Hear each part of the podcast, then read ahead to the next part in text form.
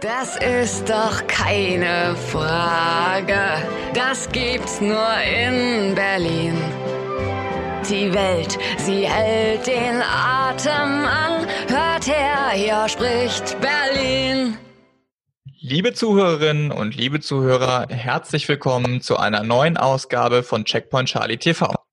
Heute geht es bei uns um das Thema Bestände, genauer gesagt um das Kaufen von Beständen. Und ich glaube, dafür haben wir heute den perfekten Gast gefunden. Tino Skrabak, Mitinhaber von ZVO Versicherungsmakler. Herzlich willkommen, Tino. Schön, dass du mit dabei bist. Danke, freue mich dabei zu sein. Danke für die Einladung. Ja, Tino, für alle, die dich vielleicht noch nicht kennen, obwohl du ja eine große Sichtbarkeit hast, äh, vor allen Dingen im Netz würde ich jetzt mal behaupten, kannst du ja vielleicht noch mal ein paar Sätze zu dir sagen. Wer bist du und was machst du aktuell? Ja, klar, sehr gerne. Also erstmal so die Fakten. Wohne in Karlsruhe, 39 Jahre alt, verheiratet, drei Kinder. Bin ja seit über 21 Jahren in der Versicherungsbranche, da habe ich früher mal bei der DVOG angefangen, dann Makler geworden und dann einfach die letzten elf Jahre eher durch Zukäufe eine größere Firma aufgebaut. Also ich habe einmal 2009 angefangen, meine erste Maklerfirma gekauft und dann bis 2017 die durch Zukäufe immer weiter vergrößert. Am Ende war eine Aktiengesellschaft mit Sitz in Karlsruhe und die dann verkauft. Und direkt danach mit meinem neuen Geschäftspartner Daniel Seger die ZVO, die Zusatzversicherung online gekauft, eben ein Versicherungsmakler, der stark im Online-Geschäft ist, stark spezialisiert auf Zahnzusatz und hier auch wieder Firmen dazu gekauft, Mitarbeiter angeworben und würde sagen, wir sind jetzt dann sehr gut aufgestellter oder breit aufgestellter hybrider Makler. Du hast gerade schon davon gesprochen, dass ihr mit eurer Beteiligungsgesellschaft auch schon an verschiedensten anderen Unternehmen beteiligt wart. Jetzt seid ihr nur noch in die ZVO investiert. Warum nur noch diesen einen Schwerpunkt und nicht mehr breiter gestreut? Als ich 2000, am Anfang 2017 da meine alte AG verkauft habe, da habe ich auch wirklich eine Menge Geld bekommen. Und dann war ich ja der Meinung, war ich der Meinung mit meinen damals 35 Jahren, ich kann alles. Ich habe eine Beteiligungsfirma gegründet. Nur den reinen Versicherungsbereich wollte ich eben nicht mehr machen, sondern viele verschiedene Bereiche. Wir haben in eine Immobilienfirma investiert. Ich privat habe auch noch ein Hotel gekauft, habe ein Restaurant gekauft. Dann haben wir, kann man sagen, Senioren Online-Portal haben wir investiert und viele andere Sachen wir haben uns, ja, auch Gott geht noch weiter. Wir haben dann sogar Vertrieb in Bosnien wollten wir aufbauen, so, so ein Callcenter in Bosnien aufbauen. Es hat einfach alles nicht funktioniert. Also die meisten Sachen liefen entweder nur so schleppend oder haben einfach nur Zeit, Geld und Ressourcen gefressen. Bis ich einfach gemerkt habe nach eineinhalb Jahren, hey, ich komme aus der Finanzdienstleistung, damit kenne ich mich aus, damit wurde ich erfolgreich, konzentriere dich auf das und lass einfach links und rechts das liegen. Mein jetziger Geschäftspartner, der Daniel Zeger, hat mir das schon früher gesagt, aber ich wollte einfach mal was anderes ausprobieren. Aber es hat einfach wirklich nicht funktioniert. Ja, du hast ja gerade auch schon so ein bisschen durchblitzen lassen, dass du eigentlich schon in verschiedensten Rollen unterwegs warst, auch in deiner Laufbahn, ob jetzt Versicherungsmakler, Vertriebsexperte, Geschäftsführer, Investor oder auch ganz klassisch natürlich Kaufmann und Unternehmer. Jetzt hast du diese ganzen Rollen erlebt. In welcher dieser Rollen fühlst du dich persönlich am wohlsten? Als Vertriebler. Das ist wirklich ganz leicht zu beantworten. Ich war, also ich bin jetzt seit, seit ich 18 bin, wirklich im Vertrieb tätig, im, auch im direkten Verkauf tätig. Und ich habe mir damals immer gewünscht, irgendwann hast du mal deine eigene Firma, hast Mitarbeiter, hast Personal, dann machen die das alles. Dann bist du nicht mehr beim Kunden, sondern ja, du bist Geschäftsführer. Irgendwann war ich Geschäftsführer und habe gemerkt, ich finde es blöd eben diese Mitarbeiter, diese Entscheidungen. Also ich bin nicht gut darin. Was mir heute noch Spaß macht, also die ZVO hat insgesamt 40.000 Kunden. Ich selber betreue davon um die 200 Kunden. Das sind meistens auch Unternehmer, Geschäftsführer, leitende Angestellte. Ja, um deren Belange kümmere ich mich noch im Versicherungsbereich. Und eben der Zukauf von Beständen. Das ist ja auch eine Art von Vertrieb. Ne? Akquirieren von Beständen, erste Gespräche, die Verkäufer von dir zu überzeugen. Sowas liegt mir. Also ich bin wirklich gut bei allem, was mit Vertrieb zu tun hat. Und der Daniel, mein Geschäftspartner, der ist ein hervorragender Geschäftsführer, der sich eben um alle anderen Sachen kümmert. Also wirklich Vertrieb macht mir Spaß und auch so eine, ja, ich mag das Wort Visionär nicht, da habe ich es eher so mit Helmut Schmidt, wer Visionen hat, sollte zum Arzt gehen, aber so eine Strategie, wie baut man eine Firma auf? Also wo geht's hin? Also wo steht die ZVO heute? Wo soll sie in fünf Jahren stehen? Da bin ich so derjenige, der da ja, doch eher Visionen hat und dann zu schauen, was muss man tun, um das zu erreichen. Aber ich will es ja nicht selber aktiv machen. Das ist wichtig. Das müssen dann andere machen. Du hast gerade schon angesprochen, ne, das Thema Bestandskäufe und auch Strategie, das nimmt bei euch ja durchaus großen Teil eurer Unternehmensstrategie ein. Und da ja. bist du ja wirklich auch ein absoluter Profi im Markt anerkannt. Du machst das seit, ja, seit wie vielen Jahren? Seit elf Jahren. Vor elf Jahren habe ich meinen ersten Bestand gekauft, ja. Das heißt also, du hast sozusagen auch schon diverse Situationen in dem ganzen Szenario Bestandskauf erlebt. Aus deiner Sicht, was sind das so für Herausforderungen, die ein Bestandskauf mit sich bringt? Naja, auf jeden Fall wurde es immer strenger und immer schwieriger. Also allein nur Thema Datenschutz, DSGVO und noch vieles andere. Also als ich ähm, 2009, 2010 meine ersten Bestände gekauft habe, ja, da war das ein ein-, zweiseitiger Vertrag maximal und die Übertragung hat bei innerhalb von wenigen Wochen erlebt. Das, sieht heute natürlich anders aus. Ja, die Herausforderung, es gibt viele Herausforderungen. Zumal ist die größte Herausforderung ist erstmal, wie komme ich an den Bestand? Die nächste Herausforderung ist, wie finanziere ich einen Bestand? Oder woran schon die meisten Versicherungsmakler scheitern, wie verhandle ich denn überhaupt richtig mit meinem Gegenüber? Also Herausforderungen gibt's viele. Und da muss ich doch ehrlich sagen, so der durchschnittliche Versicherungsmakler, ja, so wirklich kreativ ist er da nicht. Was sind denn so die größten Stolpersteine aus deiner Sicht und welche Fehler sollte man unbedingt vermeiden, wenn es um das Thema Bestandskauf geht? Ach Gott, es gibt echt keinen Fehler, der nicht ausgelassen wird. Also die größten Stolpersteine, ganz im Ernst, die größten Stolpersteine, die Leute scheitern schon an Verhandlungen. Versicherungsbranche ist, ich habe ja Kunden und die meisten Kunden hatten Makler selber aufgebaut. Das heißt, da gibt es ja in der Regel auch eine emotionale Bindung. Also die meisten Kunden wollen ja auch eine gewisse Bindung an ihren Versicherungsmakler. Da ja das Produkt ist, ist ja, man kann ja nichts anschauen. Es wird Vertrauen, es wird Papier verkauft. Und daher haben schon die meisten Versicherungsmakler eine enge Bindung an die Kunden. Und wenn ein Makler jetzt in Rente geht, dann fällt ihm das schwer, weil er eben auch viele Freunde, Familie, er gibt was her. Und jetzt komme ich als Makler, wenn er kaufen will, um was geht es mir? Zahlen, Daten, Fakten und Risiko und Angst. Also die meisten Versicherungsmakler, die den Bestand kaufen wollen, scheitern schon an der Art, wie sie mit dem Verkäufer umgehen. Und das Zweite ist, wenn sie das hinbekommen, naja, die meisten oder viele Versicherungsmakler arbeiten ja gerne steueroptimiert. Ne? Man will ja keine Steuern bezahlen. Und dann gehe ich zur Bank und sage, hey, liebe Bank, ich habe hier ein Bestand, der wirft mir 100.000 Euro ab, der kostet mich nur 200.000 Euro, das ist für euch kein Risiko, bitte finanziert mir den mal. Ja, so funktioniert das nicht. Auch hier die meisten Makler haben keine Ahnung, wie Banken ticken, wie ein Bestand zu bewerten ist, reden auch erst mit der Bank, wenn der Deal schon quasi spruchreif ist, anstelle schon im Vorfeld sich mal mit der Bank zu unterhalten und Gedanken zu machen, was gibt's denn für Finanzierungsmodelle. Ja, das sind so in meinen Augen mit die größten Stolpersteine. Plus natürlich, dass die meisten Versicherungsmakler eher jammern, oh, ich will den Bestand kaufen, aber ich finde keinen, anstelle von sich Mühe zu geben. Standardsatz ist immer, ich habe mich da mal bei einem Bestandsmarktplatz eingetragen, aber mir werden keine Bestände angeboten. Ich lache mich da immer tot. Ich frage mich da immer, wie hat dieser Versicherungsmakler denn geschafft zu heiraten? Der hat ja eine Frau kennengelernt. Hat er einmal in der Zeitung eine Anzeige gemacht, suche Frau zum Heiraten und hat dann gewartet, bis er die Zuschriften bekommt. Also diese Kreativlosigkeit von Maklern, wie kommt man an Beständen, wie verhandelt man richtig und wie baut man eine Finanzierung auf? Es ist Wahnsinn, wirklich.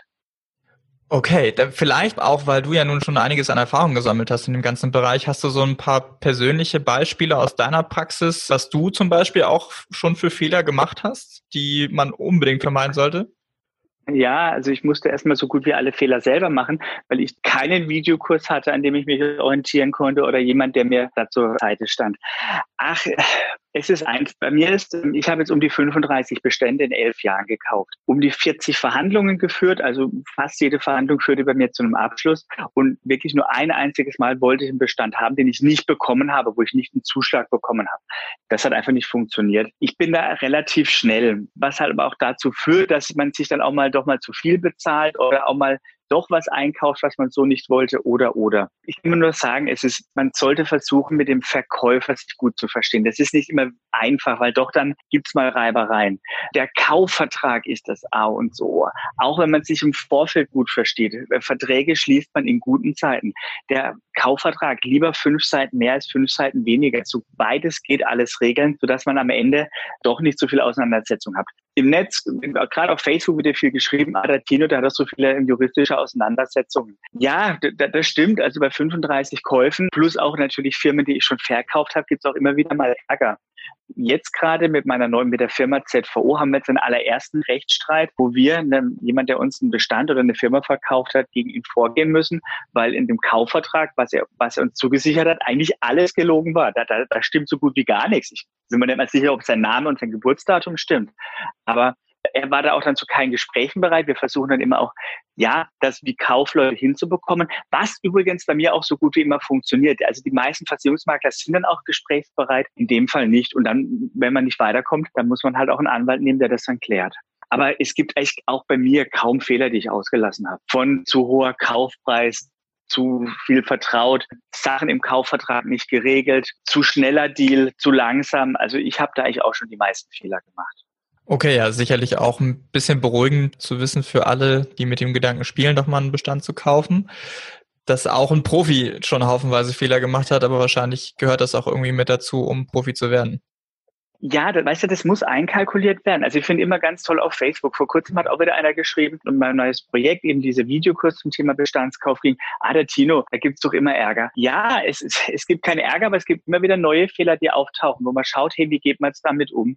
Das gehört dazu. Das ist, ich sage immer, wenn du anfängst, Bestände zu kaufen, dann wirst du vom selbstständigen Versicherungsmakler zum Unternehmer, weil du fängst an, deinen Horizont zu erweitern und haben auch mit anderen Sachen zu tun. Ich meine, wir haben jetzt innerhalb der ZV KVO innerhalb der letzten drei Jahre haben wir um die 13 Bestände gekauft. Wir haben von sieben Mitarbeitern sind wir auf 40 Mitarbeiter, 45 Mitarbeiter hoch. Da gibt's auch mal Ärger, da gibt's auch mal eine juristische Auseinandersetzung. Ich weiß gar nicht, was daran negativ ist. Ich, ich finde es toll, dass wir hier in einem Rechtsstaat leben und wenn zwei sich nicht einigen, dann gibt's einen dritten, das riecht was, es klärt. Ist so. Bin immer froh, solange ich nie was mit der Staatsanwaltschaft, Polizei zu tun habe, sondern solange es immer nur um zivilrechtliche Sachen geht. Wenn es um Geld geht, dann findet, gibt es ein Gericht, was eine Lösung findet. Also ich sehe das selber als gar nicht negativ an. Ja, ist vielleicht auch so ein bisschen so eine falsche Wahrnehmung. Ich meine, je größer das Unternehmen wird, desto mehr Dinge passieren ja auch, die, die dann juristische ja. Folgen haben können. Das ist, glaube ich, ganz, das ja. liegt in der Natur der Sache, ja. Das liegt in der Natur der Sache. Es gehört aber dazu, dass wir, das meine ich wirklich, ich meine das gar nicht böse, aber wir Versicherungsmakler, wir sind da schon so eine spezielle Spezies. Also dieses Jammern ist da schon sehr hoch. Dieses Jammern und Angst vor Risiken und gleich zum Anwalt rennen. Ich habe ja mehrere Geschäftspartner auch aus anderen Branchen. Gerade bei meiner alten Firma war der, mein Geschäftspartner, der Aussichtsratsvorsitzende, kam aus der Energiebranche. Der hat auch immer gesagt, hey, so, Leute wie in der Versicherungsbranche haben nie erlebt. Also so dieses auch wenig konfliktbereite und gleich immer zum Anwalt rennen. Ich sage immer dieses, ich gehe zu meinem Anwalt, ist das, ich sag's mal meiner Mutter. Also gibt wenige. Ich finde es immer sehr schade. Also ich kann es nicht pauschalieren. Also ich habe auch schon viele tolle Bestände gekauft, weil es ist immer so, wenn ich einen Bestand kaufe, es läuft nie reibungslos. Nach dem Kauf, da fällt erstmal eine Last vom Herzen von beiden Seiten und dann erst geht man die Sachen ran, merkt, oh, das ist anders, das habe ich mir anders vorgestellt. Dann muss man sich halt zusammensetzen, eine Lösung finden. Wie gesagt, bei 35 Verkäufen, Käufen und ungefähr 5, 6 Verkäufen, die ich gemacht habe, ging das auch immer zu 80 Prozent gut. Aber schon so 10 Prozent gab es dann doch mal Ärger, wo man gesagt hat, okay, komm jetzt die, entweder die eine Seite, die andere Seite, jetzt brauchen wir doch einen Anwalt, um das zu klären. Leider, aber manchmal geht's halt nicht anders. Aber wie du richtig sagst, das ist nicht tragisch, das ist halt so. Dann vielleicht nochmal so ein bisschen psychologisch. Hat der Bestandskauf auch dich auch da eine Wirkung? Also ich meine, klar, natürlich ist es für euch ein strategisches Mittel, um euer Unternehmen weiterzuentwickeln, aber gibt es da für dich auch so einen ganz persönlichen Reiz? Ja, wer im Vertrieb arbeitet, der ist ja schon so dieses Jäger, das Jägerinstinkt. Also es macht mir unheimlich Spaß. Vor allem, ich habe da auch wirklich unheimlich Respekt davor, weil es geht immer um das Leben, meistens um das Lebenswerk von jemandem. Letztes Jahr haben wir eine Firma gekauft von einem 79-Jährigen. Also das war schon natürlich was, was der hier in Jahrzehnten aufgebaut hat, das zu übernehmen. Und da habe ich schon immer wirklich auch Respekt davor. Und dann darauf einzugehen, dann einen fairen Kaufpreis zu erzielen. Vor allem, ich bin ja nie alleine. Also in der Regel gibt es für einen Bestand, der verkauft werden soll, ich sag mal zwischen fünf und 15 Interessenten und meistens auch mehrere, also Verhandlungspartner. Das Größte, was ich mal hatte, waren 40 Interessenten für einen Bestand. Und dann ist natürlich schon immer der Reiz, auch den Zuschlag zu bekommen. Was bei mir so gut wie immer funktioniert. Was aber nicht daran liegt, dass ich so toll bin, sondern dass meine Mitbewerber es mir so leicht machen. Dann vielleicht auch nochmal das Thema Bestandskauf, Nachfolgeplanung, so ein bisschen in dem weiteren Branchenkontext. Ne? Also ich meine, wir haben ein relativ hohes Durchschnittsalter in der Branche und äh, was mit Beständen passiert, ist ja ein Thema, was einfach ja ein Bestandteil der Diskussion im Markt ist. Bist du irgendwie ein bisschen auch der Auffassung, dass dieses Thema Nachfolgeplanung, Bestandskauf auch für Makler zukünftig, wenn die auch ihr Geschäft zukunftsorientiert ausrichten wollen, dass das ein Thema ist, wo sie zwangsläufig sich viel mehr mit beschäftigen müssen? Ja, absolut. Ich, es ist mir auch ein Rätsel, warum das nicht gemacht wird. Wir Versicherungsmakler leben davon, also Versicherungen zu verkaufen. Das heißt, Menschen abzusichern, wenn sie in Nöte kommen. Ob das gesundheitlich ist, ob das andere Gründe oder ob, also das ist unser Job. Aber gibt ja der Spruch, der Schuster hat die schlechtesten Leisten. Warum bei uns in der Branche das kaum gemacht wird, ist mir ein Rätsel. Nach wie vor sind die meisten Versicherungsmakler Einzelmakler, Einzelkaufleute und kaum einer hat hier vorgesorgt, was ist im Todesfall. Das, ist, das sind die Fälle, wo ich mittlerweile also sehr häufig gerufen werde. In diesem Jahr hatte ich jetzt schon drei Todesfälle von Maklern, wo ich gerufen wurde von den Erben, hey, mein Sohn, mein Mann ist gestorben, wir wissen nicht, was wir machen sollen, etc. Ja, und das ist natürlich eine sehr schwierige Konstellation. Vor allen Dingen sind es oft auch gar nicht plötzlich Todesfälle, sondern oft Krebs, wo jemand innerhalb von einem halben Jahr, einem Jahr dann verstirbt, aber es wird keine Regelung getroffen, was passiert mit dem Bestand. Und da machen das die Erben, die dann darüber maßlos, ja, auch überfordert sind. Also ist wirklich sehr krass, dass Versicherungsmakler hier selber kaum vorsorgen. Vielleicht nochmal ganz zum Abschluss. Du bist ja in deiner Art und Weise zu kommunizieren, also gerade über Social Media, Facebook sehr direkt und sehr offen. Ich meine, auch hier im Podcast sprichst du ja auch ganz offen über Themen, die vielleicht auch mal nicht so angenehm sind. Du hast ja auch einen relativ langen, ausführlichen Post dazu verfasst, was Corona auch für einen Effekt auf euer Unternehmen hat. Und das ist zumindest meine Beobachtung. Das ist ja nicht selbstverständlich, dass jemand so offen auch darüber redet, wenn mal was nicht so gut läuft. Gleichzeitig ist das natürlich auch teilweise sehr, sehr direkt, was du sagst. Und da gibt es mit Sicherheit auch mal den einen oder anderen, der sich da vor den Kopf gestoßen fühlt. Warum kommunizierst du auf diese Art und Weise? Ja, erstmal danke. Und das stimmt natürlich. Ich habe nicht nur Freunde auf Facebook. Du, ich, ach, guck dir mal dieses Social Media bei uns in der Branche an, da ist doch jeder der Tollste. Wenn man gerade mal auch schaut, es gibt ja einige Coaches, die da immer sehr provokante Fragen stellen. Und wenn da so ein Coach schreibt, und wie ist bei euch Corona? Da liest ja nur, ey, läuft super, das Beste. Und denkt, hm, ist es wirklich die Realität? Also wenn man schaut, wer was schreibt und dann doch mal Bundesanzeiger sich ein paar Zahlen anschaut, das sind oft große Unterschiede. Also bei uns in der Versicherungsbranche ist immer noch dieses eher, also mehr Schein als Sein. Ne? Hauptsächlich kann man über die Fondsfinanz einen fetten Audi leisten, wo die Leasingrate günstiger ist, dann verzichte ich halt auf ein schönes Mittagessen. Ich versuche das einfach anders zu machen, einfach ein bisschen authentischer zu wirken. Mein Gott, Corona hat doch eine Auswirkung auf die meisten Branchen und auf die meisten Firmen. Hey, bei uns auch. Warum soll ich nicht darüber reden? Also ich versuche einfach, ja, einfach die einfach da zu schreiben, wie es bei uns in der Firma läuft, was läuft gut, was läuft schlecht. Und ich merke ja auch, dass dieses Authentische wirklich ankommt und ich da auch Zuspruch erlebe und auch, auch wir dadurch, also durch meine Post, wir potenzielle neue Mitarbeiter bekommen, die sagen, Mensch, Tino, genau, so wie du kommunizierst, was läuft gut, was läuft schlecht, das gefällt den Leuten. Wenn dann auch Leute zu uns kommen oder auch Kunden, sie wissen, worauf sie sich einlassen, was bei uns gut läuft und was läuft schlecht. Also, wenn ich ehrlich bin, ich verstehe gar nicht, warum ich da einer der wenigen bin, der das macht was ist denn daran so schwer, einfach mal ehrlich zu sein? Einfach zu schreiben, hey, das läuft gut, das läuft schlecht. Ich finde, das macht das, also Social Media ist ja ein wichtiges Medium. Warum muss sich da jeder darstellen, ich bin der tollste, der geilste und überhaupt? Ich verstehe das einfach nicht. Auch mal Fehler zugeben. Also bei mir, ich würde eher sagen, ähm, wir machen deutlich weniger Fehler, als wir richtig machen. Und das ist ja das Wichtigste. Aber auch mal über das Schreiben, was schief läuft so ist auch mein Videokurs entstanden. Also da geht es also über die ganzen Fehler, die ich gemacht habe, oder die ganzen Fehler, die ich von Kollegen erlebe. Die muss ja nicht jeder nachholen. Und darum geht es ganz einfach zu sagen, auch in dem Videokurs, hey Leute, ihr müsst nicht alle Fehler alleine machen. Manche könnt ihr euch auch sparen, die habe ich schon für euch gemacht. Vielleicht noch zu dem Videokurs ganz kurz, damit bist du ja aktuell unterwegs. Da geht es darum, dass du deine Erfahrungen zu dem ganzen Thema Bestand, Bestandskäufe teilst, richtig? Ja, ja, ganz genau. Das ist ein neues Projekt. In der Vergangenheit habe ich schon immer, ja, auf Facebook auch in verschiedenen Fachforen Tipps und Tricks genannt äh, zum Thema Bestandskauf. Aber das ist ja einfach immer nur kurz und runtergeschrieben oder auch mal in Telefonaten ein paar Tipps gegeben. Aber ja, das hilft ja keinem wirklich an, an einen Bestand zu kommen. Das sind ja immer die gleichen Probleme. Da kam die Idee bei uns in der Firma auf, auch inspiriert durch Freunde von mir, die auch in anderen Bereichen solche Videokurse gemacht haben, zu sagen, komm, wir versuchen relativ preisgünstig, aber was Tolles auf die Beine zu stellen, eben 18 Videos insgesamt plus eben alle Unterlagen, also wirklich alle Unterlagen, die man zu einem Bestandskauf braucht, einem Makler an die Hand zu geben. Das war die Idee. Und ja, seit einer Woche ist es online, also seit Sonntag letzter Woche online und bisher gut angelaufen. Also wir sind bisher sehr zufrieden. Ja, super. Dann vielleicht finden ja auch ein paar Zuhörer dorthin den Weg und können sich dort ein bisschen auch Hilfe, Hilfestellung holen, wenn sie sich gerade mit dem Thema Bestandskauf auseinandersetzen. Ansonsten, ja, Tino, vielen lieben Dank für die Einblicke und für deine Einschätzung zu den Fragen. Ich danke dir. War mir, war mir eine Freude. Ja, mir auch. Und natürlich dann auch weiterhin viel Erfolg mit dem Kurs und auch ansonsten mit ZVO und den Dingen, die ihr zukünftig plant. Vielen, vielen Dank. Und natürlich auch allen Zuhörerinnen und Zuhörern vielen lieben Dank fürs Dabeisein und gerne wieder bis zur nächsten Ausgabe von Checkpoint Charlie TV. Macht's gut. Bis dann.